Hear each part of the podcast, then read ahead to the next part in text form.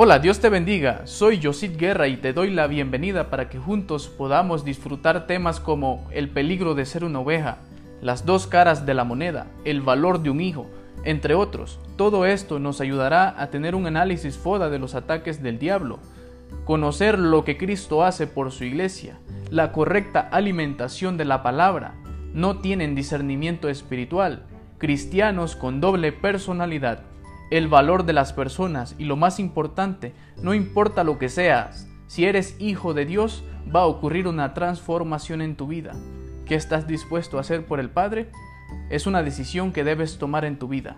No te lo pierdas y disfruta de los mensajes que Cristo tiene para ti.